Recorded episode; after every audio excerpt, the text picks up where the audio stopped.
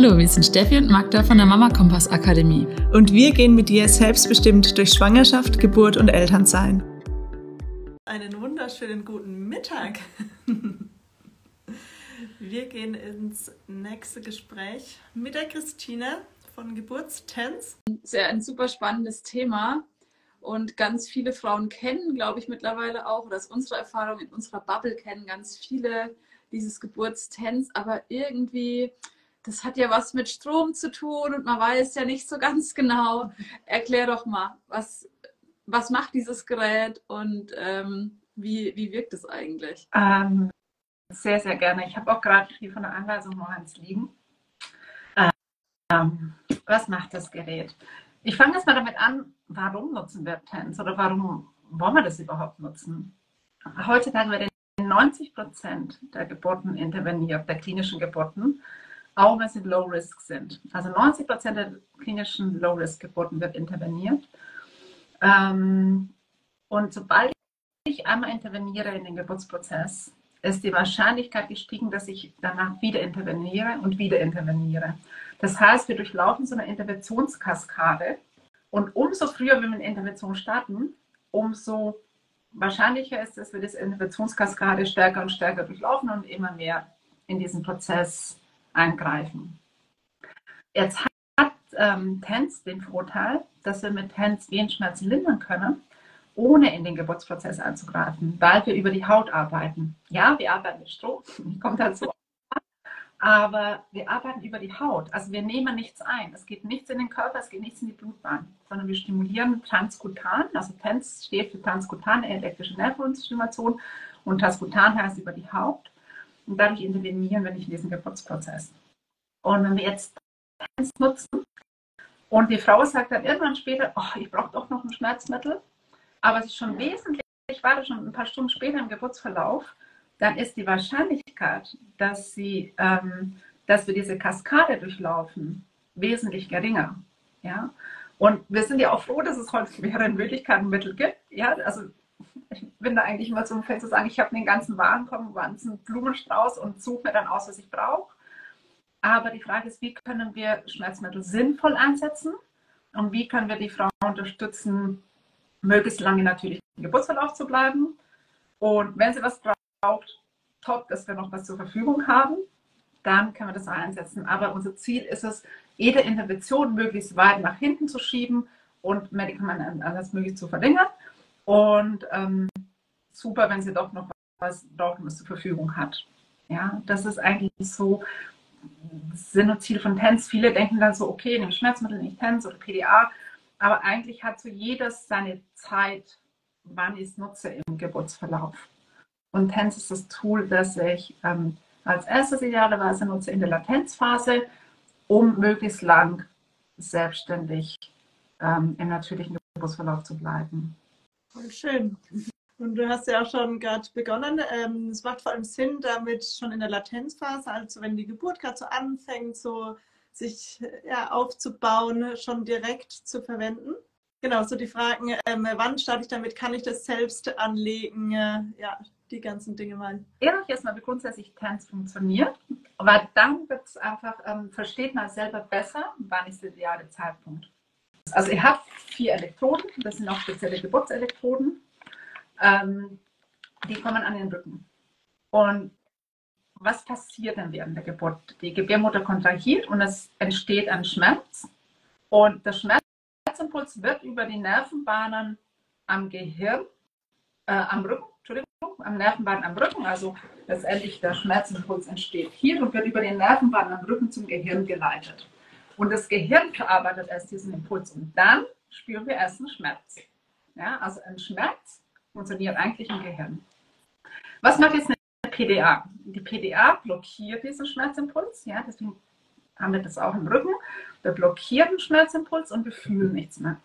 Mit dem Tänzgerät blockieren wir diesen Schmerzimpuls nicht, sondern wir stören die Weiterleitung dieses Schmerzimpulses. Wir stimulieren die Nervenbahnen, wo auch der Schmerzimpuls läuft und das Gehirn kann nicht beide Impulse gleichzeitig verarbeiten. Ja, das muss man sich so einen Tunnel vorstellen, da geht der Schmerzimpuls durch, passen nicht beide gleichzeitig durch. Und das Gehirn priorisiert den Impuls, der über die Haut kommt. Das ist ein ganz interessantes Phänomen. kennen wir auch, wenn sich Kinder verletzen und man pustet, dann haben sie in dem Moment keinen, keinen Schmerz. Das liegt daran, dass diese Berührung über die Haut also verstärkt vom Gehirn wahrgenommen wird. Das heißt, das Gehirn verarbeitet zuerst diesen Tensimpuls und der Tensimpuls nachrangig, mit der Konsequenz, dass wir eine Schmerzlung erreichen können. Ja, und das ist sehr unterschiedlich. Manche Frauen sagen, es hat ihnen insgesamt ähm, der Schmerz etwas gemildert. Manche sagen, es hat ihnen in den Spätspitzen genommen. Also das, die Wahrnehmung ist da sehr unterschiedlich. Wichtig ist aber, dass wir eben versuchen, diesen Schmerzimpuls, dem Gehirn verarbeitet wird, zu stören. Also eigentlich arbeitet TENS mit dem Gehirn. Genau, also das ist, was wir während der Wehe machen. Wir setzen einen Impuls. Ähm, zwischen der Wehe stimulieren wir einen Mittelfrequenzbereich. Also da setzen wir Impulse nicht ganz so häufig, weil damit ähm, können wir Endorphine anregen. Endorphine sind Hormone, die ebenfalls schmerzlindernd wirken. Und, ähm, und die regen wir zusätzlich an. Das heißt, wir unterstützen den Körper, dass er auch noch aktiv was gegen ähm, die Schmerzen machen kann. Und ähm, man geht davon aus, dass die Endorphine etwa eine Stunde dauern, bis die angeregt sind.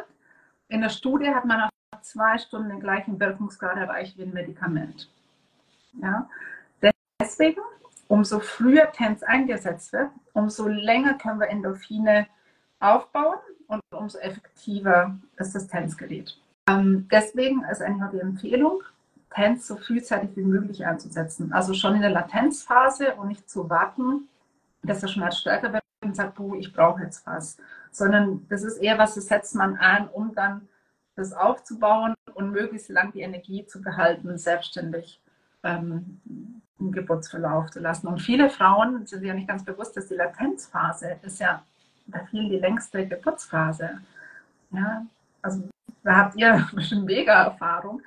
Und genau da setzen wir an und sagen wenn ihr da Energie spart und da gut mit Schmerz zurechtkommt, dann kriegt ihr das nächste, die nächste Phase dann auch noch ähm, sehr gut um. Spielt uns total in die Karten, weil wir auch die Familien immer animieren, macht es euch zu Hause schön. Ne? Diese Geburt kann gern auch mal anderthalb, zwei Tage gehen.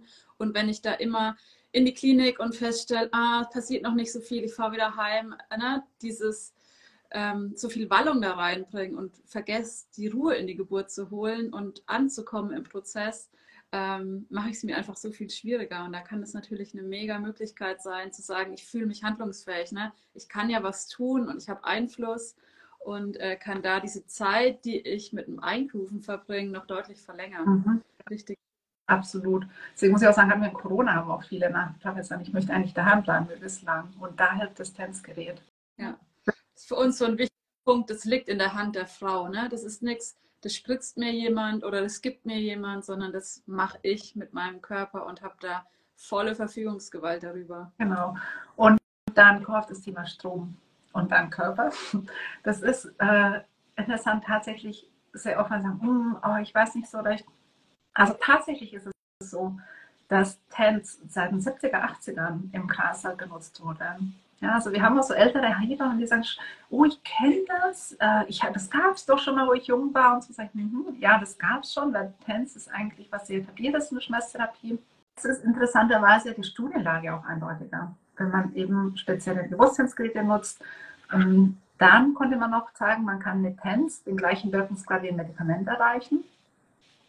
Aus der Erfahrung wissen wir auch, weil die Studien sind immer nur im Klinikumfeld gemacht, aber aus der Erfahrung von den Hebammen wissen wir, umso früher die TENS einsetzen, umso später nutzen die Frauen Medikamente. Also da hat sich in der Studienlage einiges getan. Aber wo sich die Studien immer schon einig waren, dass äh, es keine Nebenwirkungen gibt von Mutter und Kind. Wir arbeiten mit Strom. Wie funktioniert das Ganze? Aber wir haben die, die Elektroden ähm, auf der Haut. Ja, also es gibt immer, es gibt so ein Elektrodenkabel, das auf der Haut ist. Insgesamt sind es vier Elektroden dann am Rücken. Und der Strom läuft immer von einer Elektrode zum nächsten. Also es ist ein Wechselstrom und der läuft immer zwischen diesen zwei ähm, Elektroden. Ähm, was der Strom nicht kann, ist, der Strom kann nicht zum Bauchnabel und zurückspringen. Ja, das sind auch wirklich ganz leichte kleine elektrische Impulse, die wir da aussetzen. Also es kann Strom, also es ist auch nur eine Batterie, ja, es sind zwei Super A Standardbatterien. Es ist kein Strom, wie wir aus der Steckdose kennen. Ja, das, also da muss man so ein bisschen äh, gucken. Und interessanterweise empfinden wir ja eine Tablette, die wir in den Mund nehmen oder wenn wir es invasiv kriegen, als nicht so schlimm, weil wir es gewohnt sind. Ja, mhm. da gehe ich ja invasiv in den Körper rein. Und mein Kind kriegt ja auch was davon ab. Wogegen ich hier über die Haut arbeite. Ja, ich arbeite mit leichten Stromimpulsen, aber ich bleibe in den ersten Hautschichten, stimuliere Nervenbahnen und ähm, gehe nicht invasiv in den Körper rein. Vielleicht kannst du uns ja mal ein bisschen mitnehmen ins Empfinden. Du hast gerade schon gemeint, es ist so ein Kribbeln, das quasi auch äh, in den Ruhephasen immer wieder quasi kleine Impulse setzt und während der Kontraktion wird es verstärkt. Oder wie, wie läuft es ab? Also es ist grundsätzlich kann man sich das wie so ein Steckers oder so ein, also in der Wehenpause ist es so ein leichtes Kribbeln auf der Haut und ähm, sobald die Wehe kommt, verändere ich die Frequenz. Das ist auch ein ganz interessantes Thema bei, den, ähm, bei der Wehe. Ich habe einen Schmerzimpuls, dann habe ich eine Pause. Dann habe ich einen Schmerz, dann habe ich eine Pause. Das gibt es ja so nirgendwo. Ja? Das heißt, wenn ich während des Schmerzes mit Medikamenten arbeite, muss ich relativ hoch dosieren, um überhaupt was zu merken. Und im nächsten Moment brauche ich eigentlich nichts und habe was im Körper, was ich gar nicht nutze, um dann in der nächsten Phase wieder das Hochdosierte zu haben. Das kann ich so ähm, schwierig abdecken mit Medikamenten. Beim Tänzgerät kann ich diese zwei Phasen gut abdecken. Ja, ich kann in den Hochfrequenzbereich gehen. Ähm, das fühlt sich dann so an, dass ähm, so Impulse ganz, ganz schnell kommen. Wenn man so auf der Haut ist, so ein bisschen mit dem Nagelkopf, so ganz, ganz schnell Impulse kommen. Das kribbelt intensiv. Viele finden dieses Kribbeln während der Wehe, also dieses schnelle Kribbeln, angenehmer. Und wenn dann die Wehe vorbei ist und ich habe wieder eine Wehenpause, gehe ich in eine niedrige Frequenz und das ist dann nur so ein leichtes Pulsieren. Und kann die Frau das ähm, selbst anlegen oder braucht sie da Partner, Partnerin, äh, Hebamme? Wie schaut es da aus? Ähm, also grundsätzlich sagt man, das Gerät ist für den Laienanwender. Das heißt, also die Gebrauchsweise alles ist so geschrieben, dass es jeder nutzen kann und verstehen kann. Bei den Elektronen ist es schon praktischer, wenn man jemanden hat, der es am Rücken anlegen kann. Ja. Aber ähm, je nachdem, wie beweglich man ist, es sind Elektronenbereiche. Es muss jetzt nicht auf einen Millimeter genau sein am Rücken, das ist dann beschrieben, wenn man die anlegt. Aber das sind Bereiche, das heißt, ich kann mir die auch mal selber anlegen, das Gerät schon mal anwenden und dann können die nochmal neu positioniert werden, wenn jemand da ist. Und ähm, bei mir Gebärden auch ganz spannend, ist das Thema Nachwehen. Also ihr könnt das Gerät mit den gleichen Elektronen auch für den Nachwehen nutzen. Das ist bei den Erstgebärenden oft nicht so ein Thema, aber bei Mehrgebärenden immer so eine Frage ist, ähm, wie komme ich dazu? Kaufe ich das und habe es dann daheim, leicht es aus, weil ich es ja nur für die Geburt brauche? Was gibt es noch so für Möglichkeiten? Also es gibt verschiedene Möglichkeiten. Wir haben einen Shop unter www.geburts-tanz.de. Da könnt ihr das Gerät kaufen ähm, oder auch mieten. Ähm, kaufen lohnt sich dann, wenn ihr sagt, ähm, ich würde es vielleicht auch außerhalb der Geburt nutzen. Ja, also man kann es auch für Regelschmerzen später nutzen. Und dann haben wir auch mittlerweile wirklich einige Kliniken, die auch TENS im Einsatz haben. Nachteil beim TENS im Klinikum ist halt immer, dass man es relativ spät nutzt. Ja, also es ist, ähm, wir haben da gute Ergebnisse und die geben uns ja auch zufrieden, aber persönlich muss ich sagen, und das ist spannend als Dula, wie ihr das seht, aber persönlich finde ich eigentlich immer diesen TENS-Ansatz daheim ähm, vom großen Vorteil ähm, während der Latenzphase. Ähm, der Vorteil ist halt am Klinikum auch, dass äh, ihr Hebammen da habt, die das schon kennen, die ein Training dazu hatten. Also alle Hebammen in ein Tanzgerät von uns, die kamen, kriegen ein Training dazu. Ähm, und dann einfach schon wissen, wie sie damit umgehen können und dürfen. Aber diese Elektroden, die, können, die sind auch austauschbar, nehme ich an. Das heißt, ich könnte mir das jetzt auch in die Dula-Tasche packen und kaufe dann eigentlich einfach regelmäßig Elektroden nach für die Frauen. Genau. Das wäre auch richtig. Nee, weil es einfach was ist, was die Frauen selbstständig in der Hand haben und selbst nutzen können. Ähm, auch, ne, wenn, also du hast ja auch gesagt, Erfahrungsberichte sind sehr, sehr, sehr gut und für diesen kleinen Teil, wo es nicht passt, okay, dann ist es was anderes. Ja, weil dadurch habe ich einfach wieder eine Option mehr die ich einfach mal testen kann. Wie du, das beste Beispiel ist gerade, wie du sagst, mit der Wanne. So viele lieben es und dann wieder, ne, ich bin rein, ich wollte nach zehn Minuten wieder raus. Und das ist okay. Und da habe ich das, ich kann das, habe das in meiner Tasche, ich habe das irgendwie da und kann es nutzen oder auch nicht, wie mir danach ist. hat keine Nachteile, aber wenn ich so merke, ey, das gibt mir was, kann ich so tun. Ich habe dadurch, dass ich weiß, dass es das gibt, dass ich da die Möglichkeit habe, einfach wieder diese eine Option mehr, die ich vielleicht sonst nicht hätte. Ja, ja absolut. Deshalb herzlichen Dank, dass du uns hier mal mitgenommen hast. Und ich glaube auch ganz viele Bedenken und Sorgen so ein bisschen zerstreuen konntest mit deinen Ausführungen. Schönen Tag dir noch. Ciao. Tschüss.